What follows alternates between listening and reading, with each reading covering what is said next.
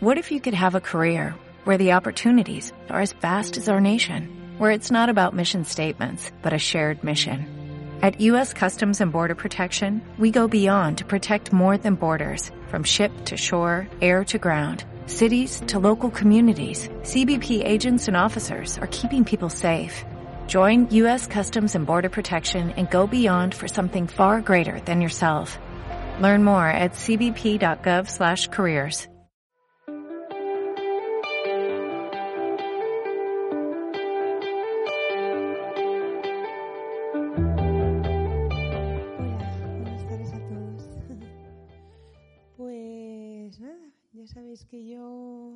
vengo a compartir un poco pues cosas que siento en el corazón, pues a alguno le puede ayudar. Y, y bueno, supongo que co- como todos en estos días mi corazón está un poco revuelto, pues no, pues con todo lo que está pasando. Pero es verdad que no he sido capaz de poner palabras. a veces el corazón va más rápido, va a un ritmo distinto, ¿no? Y, y poder venir aquí a hablar de cosas a veces no es tan fácil. Pero mm, mi corazón ahora mismo está con, con nuestros hermanos, con todo lo que está pasando y seguro que el de vosotros también. Así que mm, ya habrá gente que sepa qué decir en estas circunstancias, ¿no? Porque a mí solo se me ocurre poder rezar por ello y darles mucho- muchos ánimos. Em, pues bueno, últimamente eh, las cosas así que me están tocando juego mucho el corazón, pues son cosas que aquí se están diciendo, ¿no? Y la verdad es que está siendo de mucha bendición. Siento que me están ayudando mucho por las predicaciones y cosas que se están aquí hablando. Y claro, volver a hablar de lo mismo no, no es plan. Así que em, estaba reflexionando estos días sobre una lectura que hubo un domingo y que es bastante conocida y quería pues hablar sobre ella, a ver si os puede ayudar. A ver. Lo tenía preparado hoy. Voy a dar vuelta.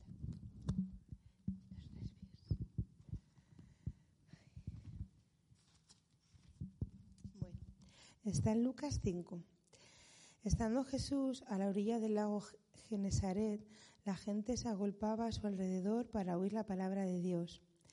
En esto vio dos barcas que estaban a la orilla del lago. Los pescadores habían bajado de ellas y estaban lavando las redes. Subió entonces a una de las barcas, que era de Simón, y le rogó que se alejara un poco de tierra.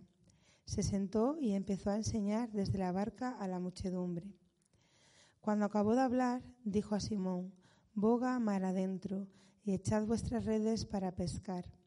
Simón le respondió, Maestro, hemos estado bregando toda la noche y no hemos pescado nada, pero basta que tú lo digas, echaré las redes.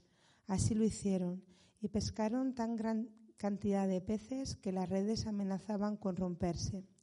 Entonces llamaron por señas a los compañeros de la otra barca para que vinieran en su ayuda. Vinieron pues y llenaron tanto las dos barcas que casi se hundían.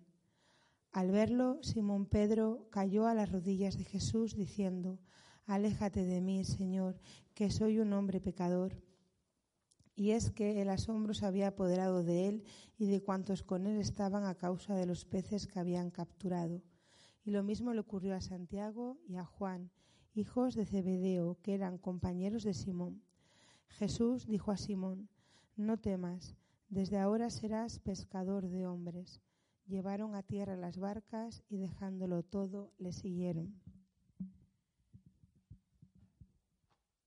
La verdad es que es larga la lectura, pero mm, y yo creo que es una lectura que a mí siempre me, me, ha tocado especialmente y, y de la que creo que podría hablar muchas cosas, ¿no?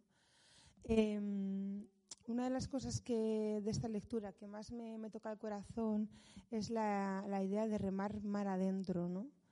Es, para mí es como una frase súper poderosa, ¿no? Que, que me lleva más allá y que me empuja hacia adelante, ¿no?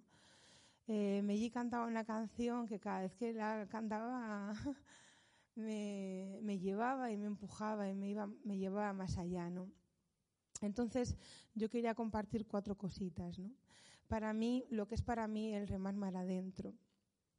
La primera idea para mí es el salir, ¿no? Es, la, es lo primero que me, que me lleva a salir. eh, Jesús les rogó que se alejara de tierra, ¿no? Y a mí me lleva a salir de, donde estoy, ¿no?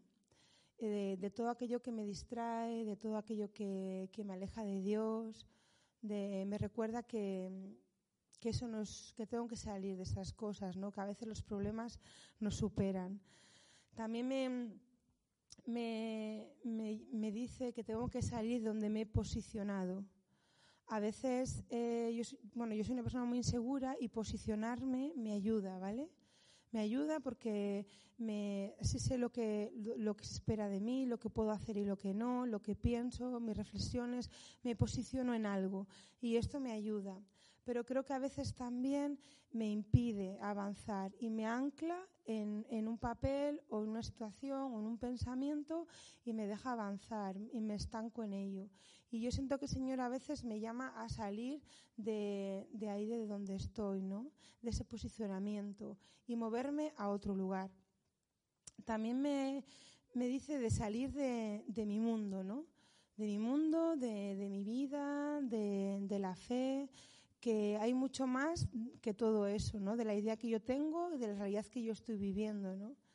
Y, mm, también me dice que, mm, porque, que no es suficiente con tocar tierra. Em, a veces eh, yo creo que está bien eh, en vivir en tierra, en la realidad que, que, mm, que vivimos, que tenemos, que nos pasa, pero creo también que es una visión parcial y que a veces es necesario eh, salir de, esa tierra para tener una perspectiva más real y mayor de, eso que puedas estar viviendo o que puedas estar pensando, ¿no? Y eso es lo que, lo que a mí me, ayuda, ¿no? A tomar perspectiva, a, salir y tomar perspectiva.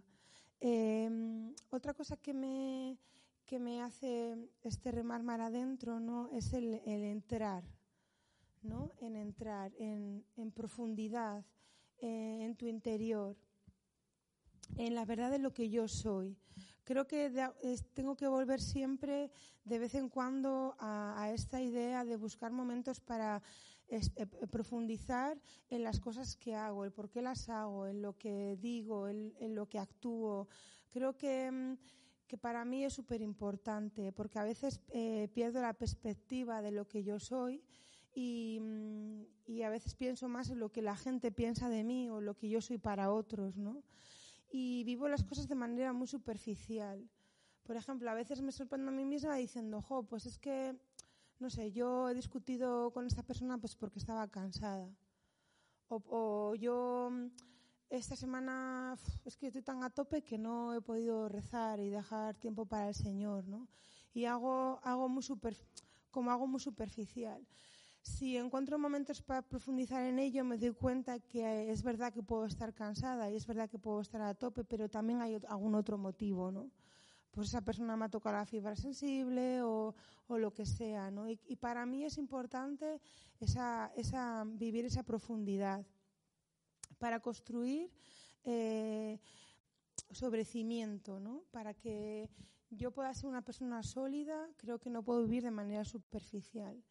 Y mm, si os fijáis, eh, Pedro no habla, pues yo soy un pecador, ¿no? Y en el fondo, cuando te das cuenta, entras en profundidad, te das cuenta de que, de que no haces las cosas bien, de que, de que te equivocas mucho, y eso me ayuda a empezar de nuevo si no entras en profundidad, no me daría cuenta de ello y no podría mejorarlo. Y, entonces, no sé, eso es lo que a mí me decía, ¿no? Y luego también me, esta entrada en profundidad me ayuda a ver lo que yo soy eh, a los ojos de Dios. Que eso también es súper importante para mí, ¿no? Porque a veces me meto siempre en esta cosa de, jo, he hecho mal esto, pues qué mal, soy pecadora, no sé qué, no sé cuánto. Y resulta que luego, cuando entro en intimidad, no pienso, jo, vale, yo soy pecadora, pero yo ante el Señor también soy hija de Dios, ¿no? Y, eso a mí me ayuda, no sé, me ayuda, eh, pues eso, ¿no? Em, y en esta idea de entrar también, eh, me creo que entrar mar adentro es entrar también en la profundidad de lo que es Dios, ¿no? Eh, yo creo que, este, además lo hemos cantado ahora, ¿no? Sumergirnos en ese, en ese amor de Dios, ¿no? Si el mar fuera Dios, ¿no? Nos sumergimos en ese amor. Y yo creo que es, es importante, o por lo menos para mí lo es, eh, de vez en cuando sumergirme en sus aguas, descansar en Él, entrar en, en, en esa profundidad, ¿no? Entrar en su perdón, en su verdad, en su amor. Porque eh, mirar, dice la palabra de Dios ¿no? que Jesucristo es el mismo, ¿no? Ayer, hoy y por los siglos de los siglos, hoy y siempre. Y Dios es el mismo, pero yo no soy siempre la misma. Y no siempre tengo la misma mirada hacia el Señor. Y yo creo que es bueno para mí encontrar esos momentos de andar en profundidad y en intimidad con Dios, buscar esa intimidad con Dios. Y yo creo que puede ser bueno para todos, porque es verdad que Dios es el mismo, pero nuestra, mirada de mira, nuestra manera de mirarle puede ser distinta, ¿no? Y seguro que el Señor puede mostrarnos algo, ¿no? Que todavía no nos ha mostrado. Eh, es verdad que, que a veces no tenemos tiempo para buscar esa intimidad con Dios. Eso es verdad, ¿no? Siempre hay cosas, el trabajo, y ahora estado de mudanza, eh, pues los niños, las preocupaciones. Es verdad, a veces no son excusas, es la realidad, es verdad. Pero también es verdad que el Señor nos llama a ir más allá con Él. Eso también es verdad. y, de alguna manera, no sé cómo, tenemos que buscar esa intimidad con Dios. Porque yo creo que el Señor está preparando unas redes enteras de bendiciones, de perdón y de amor para regalarnos. Y creo que si no son esos espacios de intimidad, nos podemos perder eh, esa pesca abundante que tiene para nosotros, ¿no? En ese sentido de bendiciones. Yo no sé cómo, tengo que, tengo que ponerme en ello, pero no sé, creo que merece la pena. Lo, eh, también me habla, el remar mar adentro, me habla de confianza. Porque eh, yo creo que la confianza no siempre eh, la tengo hacia Dios, no siempre la tengo, eh, no es lineal para mí, supongo que es normal, no es lineal, ¿vale? Entonces yo creo que a veces eh, me he conformado con estar en la barca con Jesús. Mirar, yo siento que yo he salido de esa tierra, ¿vale? He salido de esa tierra, he escuchado la voz del Señor, en mi barca está el Señor, yo he confiado en Él, pero a veces creo que me he quedado en esa barca y siento que tengo que trabajar mi confianza en el Señor y seguir dando pasos al frente y seguir yendo más allá, porque creo que no es suficiente con permanecer en esa barca y estar con el Señor. Creo que no es suficiente con permanecer a flote, con no hundirme, ¿no? Siento que el Señor me dice, tienes que ir más allá, ¿no? Y, y tengo que trabajar esa confianza de, de ir más adentro, de, de saber que, que, el Señor todavía tiene un plan, ¿no? Y, y, y que está ahí. Y, y yo creo que, que, que, nos puede pasar a muchas personas, ¿no? Que como Jesús está con nosotros, como hemos dado, estamos con Él, pues ya es suficiente, ¿no? Y no es suficiente con mantenernos a flote y mantenernos fieles. Yo creo, no sé, a mí me lleva más allá, me empuja más allá, no es suficiente. Y creo que, que, debo dar pasos al frente cada día, aunque esos pasos se escapen de mi lógica. A Pedro eh, se le escapaba de su lógica porque decía, no, ya está, yo ya he hecho lo que tenía que hacer y tú me dices que siga echando las redes, ¿no? Aunque no, entienda, aunque se escape de mi lógica, siento que debo de seguir dando pasos al frente y trabajar esa confianza con el Señor, porque creo que se puede trabajar. Creo que mi confianza en el Señor se puede fortalecer, creo que se puede trabajar y que se puede ejercitar. Y creo que debo esforzarme en ello. Se puede trabajar de muchas maneras. Una de ellas, Josué lo decía hace poco, ¿no? Preguntándole al Señor, ¿vale? Preguntándole al Señor. Creo que también se puede trabajar puedo trabajar esa confianza eh, no, planificando las cosas como si dependieran de mí o si dependieran de mi esfuerzo. Y eso lo hago bastante, la verdad.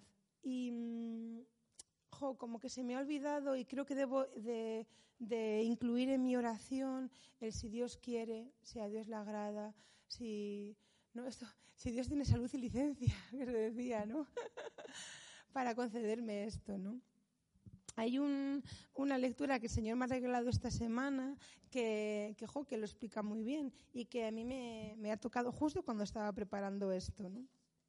Dice la palabra de Dios, hoy o mañana iremos a tal ciudad y allí pasaremos un año, haremos negocio y ganaremos dinero. Si ni siquiera sabéis qué será del día de mañana, ¿qué es vuestra vida? Pues sois vapor que aparece un instante y después desaparece. Más bien deberíais decir, si el Señor quiere y estamos vivos, haremos esto o lo otro. Y a mí me gustaría vivir en esa dimensión, de verdad. ¿eh? Y creo que esto se puede ejercitar en el día a día, aunque solo sea de, de, boquilla, ¿no? Pero ir empezando. Bueno, Señor, si tú quieres, jo, es que es verdad, porque a veces ¿no? No, interiormente no lo vives, pero necesito yo misma decir en la oración, Señor, si tú quieres, si tú lo permites, si a ti te parece bien, esto, ¿no? Y no sé, a mí me, me ayuda. Y luego una de las cosas que yo pensaba es que también la confianza en el Señor se ejercita eh, confiando en las personas que el Señor te ha puesto por encima de ti, por así decirlo. Porque al final confiar en el Señor bueno, pues le preguntas, ¿no? Pero al final es un poquito más difícil. Pero confiar en tus responsables de célula, de ministerio, de, de, pues de lo que sea, ¿no? Una parroquia, lo que sea, creo que es más difícil y creo que es una cosa que se puede ejercitar y que nos puede ayudar a ganar en confianza en el Señor. Porque, eh, ¿cómo, ¿cómo, lo diría yo? A ver, eh, a veces eh, tenemos personas a nuestro alrededor, ¿no? o sea, gente que nos que está por encima nuestro, que no nos conoce o que sentimos que esa persona es imperfecta, ¿no? Yo creo que Pedro, que es un pescador experto, diría, jo, he estado aquí, lo he hecho todo y tú vienes aquí ahora que no me conoces, que no sabes lo que he hecho y me vas a decir que haga esto. Pues yo creo que esto yo lo hago con mucha frecuencia. Jo, pero ¿qué sabrá esta persona? No, pero tal. Y, yo creo que, debo de, seguir eh, fiándome. Eh, hace poco vi una película que podría haber hecho una predicación entera, pero no sabía cómo hacerlo sin hacer spoiler. Y entonces, entonces bueno, ahí se queda. Pero hay una escena Mira, hay una persona pues, que debe ser la responsable, que yo no sé, de ese ejército, que, ha cometido una serie de errores ¿no? en las últimas escenas. Ha encarcelado a una persona que no debía, ha hecho una serie de cosas que, no, que eran errores. Pero se ve una escena en la que están todos en fila, ¿no? Y esa persona, ese, ese jefe, empieza a decir que necesita tres voluntarios para, ¿no? Y no ha terminado cuando todos a una dan un paso al frente. No saben para lo que es, no saben qué es lo que quieren, no saben lo que va a suponer, pero basta que esa persona se lo haya pedido porque todos aún han dado un paso al frente. Y a mí eso me sigue tocando el corazón. Porque aunque tengamos personas eh, enfrente nuestro que son imperfectas, que se hayan equivocado o que incluso se estén equivocando con nosotros, creo que debemos dar pasos de confianza y decir, venga, lo que tú me digas yo lo voy a hacer. Sinceramente no creo que sea una fe, ciega, es una confianza en el Señor, en que el Señor ha puesto a esa persona para dirigirme. Y yo creo que esta dimensión a mí me ayuda muchísimo y me da mucha paz. Cuando empezó a cuestionar lo que me dice un responsable, yo me doy cuenta de que me pierdo. Mirar, eh, porque no, nos, no confiamos en sus virtudes, no confiamos en, si, confiamos en Dios, en el Dios que le ha puesto ahí y el que le va a capacitar y el que va a hacer que vaya adelante. Creo que tenemos, a nada que leáis vidas de santos, podéis ver ¿no? que hay, muchos ejemplos de gente que ha tenido superiores que no les han, no, les han entendido, que les han hecho mal, que en todos, ¿eh? y a mí siempre me, me, toca mucho corazón la, frase de Santa Teresa, creo que ya lo he dicho alguna vez, le de poderoso es el Señor para cambiar los corazones. Yo me voy a someter. Y si no es de Dios, poderoso es el Señor para cambiar el corazón de esa persona o para hacer que eso cambie. Y yo creo que esto es poderoso y creo que ejercita nuestra confianza en Dios. Eh, Pedro, bueno, Pedro, Pablo, eran personas imperfectas, no sé. Hace poco, o sea, también, ¿no? La historia de David con, con Saúl, ¿no? Mira que no tenía David motivos para acabar con Saúl y le dejó con vida solo porque era el ungido del Señor. Porque el Señor lo había ungido. Y David tenía motivos y podía, y podía haber acabado con su vida. Pero era el ungido del Señor, aunque Saúl no lo estaba haciendo bien. Y creo que eso es poderoso. También me habla de, superación, ¿vale? El remar mar adentro me habla de superación, porque me habla de ir más allá de mi cansancio, de ese cansancio de haber remado, de haber echado las redes, de haberlo dado todo y no tener la pesca, ¿no? Yo me he sentido así muchas veces. Mirad, yo siento que a mí el Señor me ha llamado a ser pescadora de hombres. Lo sé desde el día que me convertí. Con esa canción ya se he contado alguna vez, ¿no? Señor, me has mirado los ojos, en mi barca no lloro ni espadas. Yo así lo siento. Y cuando yo a veces veo mi vida, y ayer lo, hablaba, ¿eh? lo hablábamos en la célula, veo mi vida, veo todos los pasos al frente que he dado, todos mis actos de confianza, todo lo que yo he hecho y lo que el Señor ha hecho en mí. Y, y digo, y a veces me cuestiono, digo, jo, Señor, yo habré podido cambiar la vida de una sola persona, te habré podido ayudar a ti, habré acercado a alguien a, ti, ¿no? Eh, habré, habré podido rescatar de ese mar a una sola persona que esté sufriendo, que no te conozca.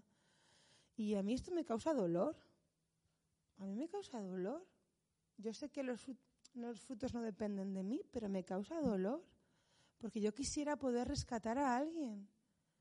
De verdad lo quisiera, porque es que yo sé que no es solo para mí, es que es a lo que nos ha llamado el Señor, a ser pescadores de hombres, a rescatar a la gente que está perdida, desorientada, que está en ese mar de... de... Yo me duele el corazón. Yo sé que no depende de mí. El Señor me dice, no te quedes en ese pensamiento, vete más allá, ¿vale? La pesca y el fruto no depende de ti.